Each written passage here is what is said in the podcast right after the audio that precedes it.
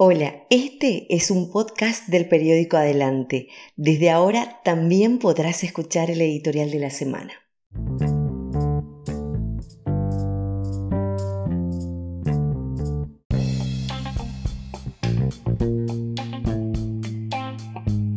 En busca del tesoro robado. Editorial del 19 de octubre del 2020.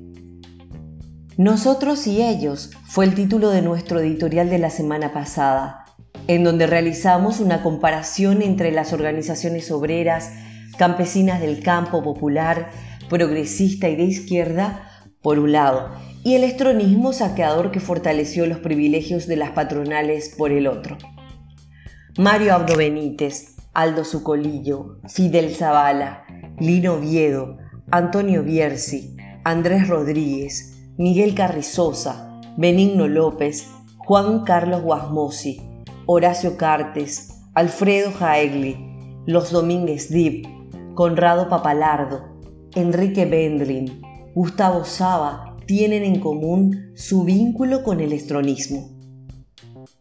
Estos son tan solo algunos de los nombres de personas cuyas familias acumularon grandes riquezas gracias a a las facilidades otorgadas por el régimen de Alfredo Stroessner. El Partido Colorado asentó varias de sus seccionales en terrenos públicos destinados a ser plazas, sitios de esparcimiento de la población. El tesoro robado durante 35 años de saqueo se fue repartiendo entre estas y otras familias, además de los monopolios extranjeros, sobre todo norteamericanos, como hasta ahora sucede con Cargill o ADM, que son empresas norteamericanas que especulan con los precios de los granos y se quedan con la mayor parte de las ganancias del monocultivo que ellos imponen. Esto también significa el despojo de nuestros recursos y se hace de forma legal e ilegal, porque justamente quienes manejan hoy el poder político y legislativo son los mismos saqueadores y corruptos empotrados en el Estado desde el estronismo. Por citar otro ejemplo, dos empresas francesas construyeron la nueva planta de la Industria Nacional del Cemento, la INC en Vallemí, en 1982 y el Hospital Nacional de Itagua en 1984 sin licitación. La primera obra tuvo un presupuesto de 148 millones de dólares al comenzar, para terminar costando 400 millones de dólares.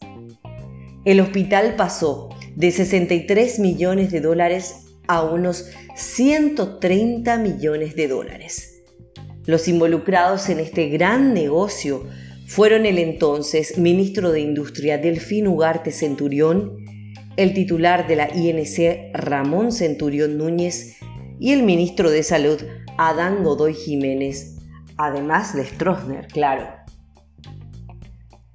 Las mayorías trabajadoras de la ciudad y del campo no hemos logrado reagruparnos con la fuerza necesaria como para recuperar efectivamente esas tierras, casas, edificios, empresas que fueron fruto de este gran saqueo como tampoco hemos logrado que todo ese grupo de delincuentes, saqueadores y torturadores que dejaron el país en la miseria y el atraso sean enjuiciados y castigados por sus crímenes.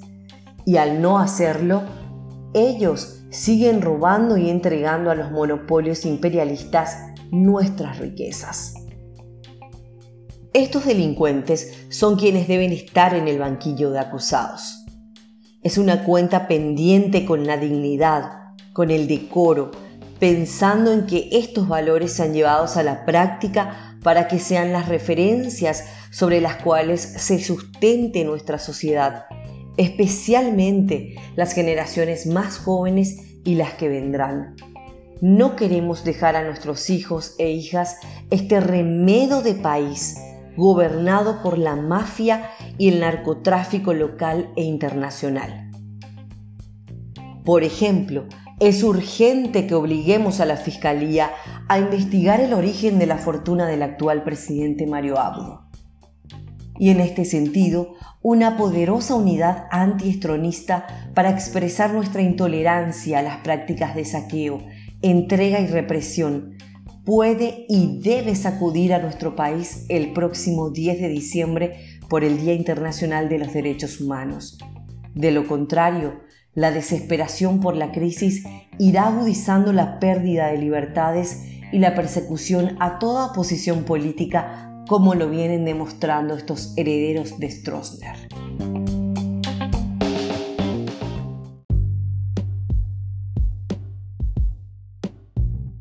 Y en ese marco, la pelea por un presupuesto general de la nación justo y necesario nos obliga a pelear por otro Estado, porque el actual está diseñado para la entrega y el saqueo. El trabajo honesto y persistente en los sindicatos, la unidad desde abajo que genere confianza entre las trabajadoras y trabajadores en los barrios, en las organizaciones sociales, es lo que nos permitirá avanzar hacia una sólida y amplia unidad. La crisis general del capitalismo nos afecta a todas y todos, incluyendo organizaciones sociales y políticas, tanto las populares como las patronistas. Para construir un nuevo poder, la unidad de las dirigencias del campo popular no es la prioridad, atendiendo a que la mayoría de las organizaciones sociales y políticas tienen dirigencias desprestigiadas y desacreditadas. El principal esfuerzo que debemos hacer es volcar nuestro trabajo en las bases sociales, con la gente sencilla, trabajadora y honesta, para recuperar la confianza capaz de dar vuelta este sinsentido compuesto por las patronales, su estado narcomafioso, sus medios de comunicación mentirosos, todos sometidos a los dictados del imperialismo capitaneado por los Estados Unidos. Organizar la fuerza para recuperar el tesoro robado que nos pertenece exige estrategia revolucionaria, unidad de base, confianza y liderazgo honesto y valiente.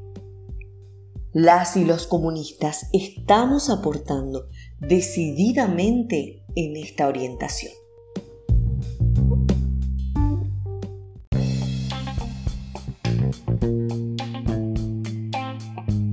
Yayotopayeta la semana que viene, Yaikuajanua adelante rupi, va epa la clase trabajadora.